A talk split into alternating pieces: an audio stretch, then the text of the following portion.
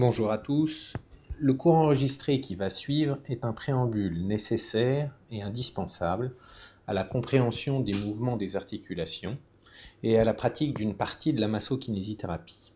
Je rappelle juste que kinésithérapie veut dire soigner par le mouvement et qu'en dehors de toute considération globale qui fait que nous soignons la complexité d'un être humain et non pas une accumulation de structures plus ou moins inertes, il faut comprendre et savoir comment une articulation bouge pour tenter de la soigner. Donc voici le plan de l'intervention qui va suivre.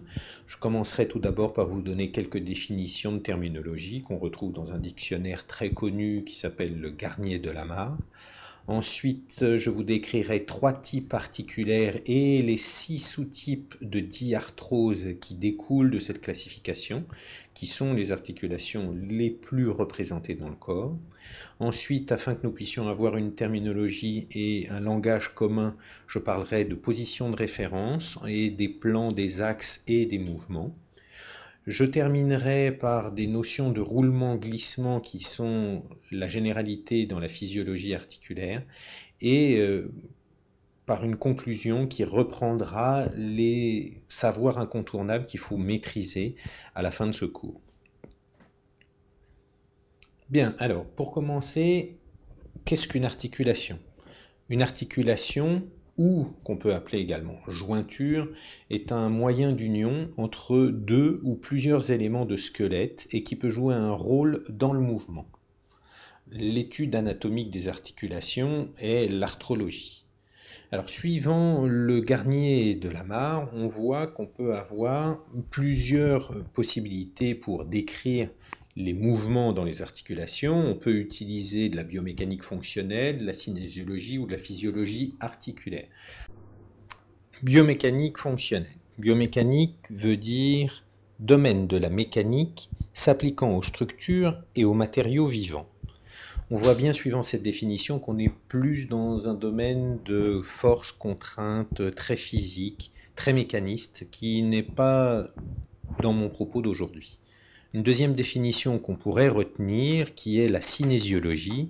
La cinésiologie est la science du mouvement dans ses rapports avec l'éducation, l'hygiène et la thérapeutique.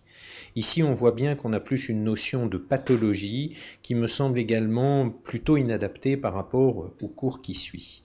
Je retiendrai donc plus facilement cette dernière définition ou terminologie qu'on va appeler physiologie articulaire. La physiologie étant la partie de la biologie qui a pour objet d'étudier les fonctions et les propriétés des organes et des tissus des êtres vivants. Donc on va utiliser cette terminologie de physiologie articulaire pour étudier les fonctions et les propriétés des articulations.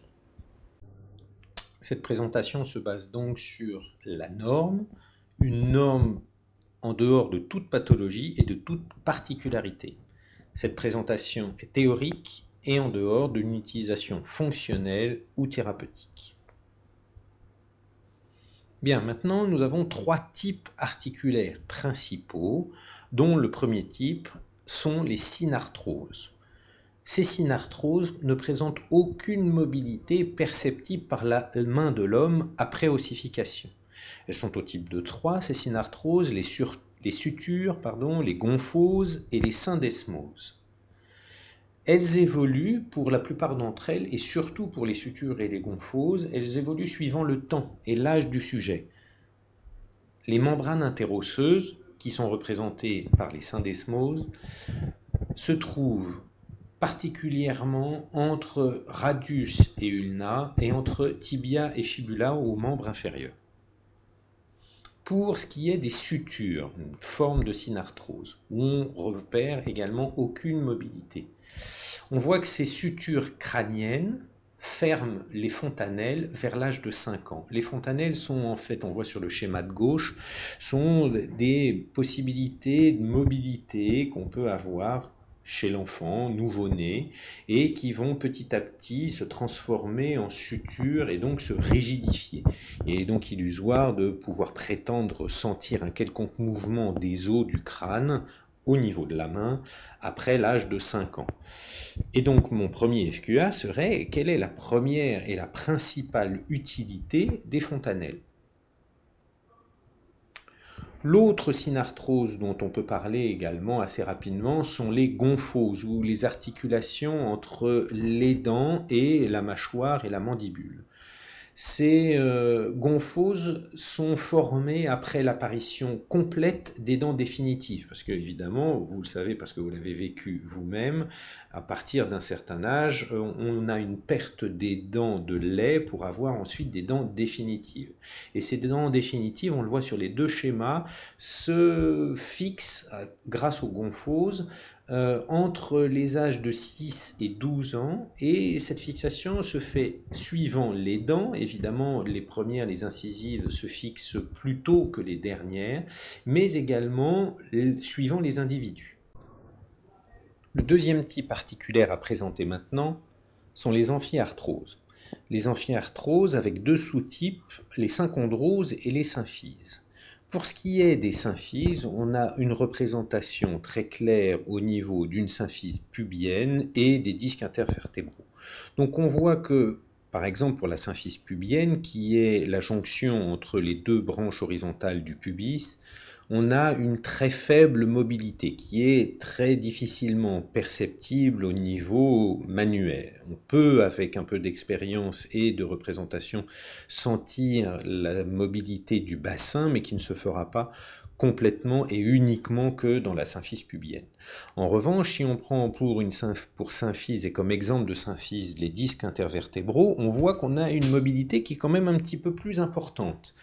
En revanche, cette mobilité pour le rachis va être plus importante du fait d'une accumulation au niveau des étages des différentes mobilités, à la fois des disques intervertébraux, mais également des zygapophysaires ou articulations postérieures entre les différentes vertèbres. C'est donc par accumulation des différentes mobilités entre les différents étages qu'on va avoir de réels mouvements à l'intérieur du rachis. En revanche, si jamais on prend étage par étage, on se retrouve avec de très faibles ou faibles mobilités. Si jamais maintenant on reprend les amphiarthroses, mais sous la forme des synchondroses. Ces synchondroses sont également appelés cartilages de croissance ou physes. On les retrouve donc principalement, je ne vais pas dire principalement, mais exclusivement chez les enfants. Une mobilité dans une synchondrose est pathologique, c'est une fracture, et cette fracture s'appelle une fracture d'écollement de la physe. L'ossification de ces cartilages marque donc la fin de la croissance osseuse et sont quasi synonymes de fin de croissance. La fin de croissance osseuse étant généralement pour les os longs ou os plats plus vers 19-21 ans pour les garçons et donc une fin de croissance définitive plutôt marquée généralement entre 23 et 25 ans. On peut dans les dernières années de cette euh, variation entre 21 et 25 ans avoir encore une croissance de 1 ou 2 cm suivant les individus, mais c'est relativement rare. Or, l'ossification de ces cartilages marque donc la fin de la croissance osseuse, mais c'est également très variable suivant les os, suivant les articulations et suivant les sexes. On voit donc que les filles ont une ossification de ces cartilages de croissance bien plus que les garçons. Ça se comprend parce qu'elles ont commencé une puberté également plus tôt. Et on voit que même à l'intérieur d'un os, on va avoir des différenciations entre une extrémité distale et une extrémité proximale. On a donc des réserves de croissance qui ne sont pas les mêmes à l'intérieur de ces physes ou synchondroses. Le troisième type articulaire aujourd'hui sont les diarthroses. Les diarthroses sont des articulations les plus représentées dans le corps humain, sont des articulations à grande mobilité, sont donc le vif du sujet de ce cours. Sont des articulations également qu'on dit asynoviales ou vraies articulations. Mais quelle que soit la configuration des surfaces articulaires en présence, qu'elles soient creuses, planes, et qui vont donc définir les sous-types qui vont être la poursuite de ce cours, on peut dire d'ores et déjà que les diarthroses présentent toutes des caractéristiques communes qui permettent de les rentrer dans ce groupe ou dans ce type articulaire. La première de ces caractéristiques, c'est que on a en présence une cavité articulaire qui est remplie de liquide synovial.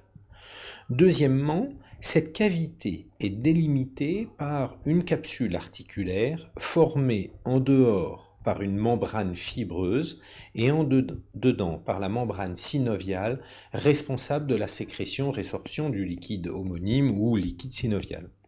Il faut donc bien se représenter la capsule articulaire comme un sac plastique élastique avec des replis, qui est étanche parce qu'il contient ce liquide synovial et qui est une espèce de lubrifiant nourricier pour euh, l'articulation et le cartilage.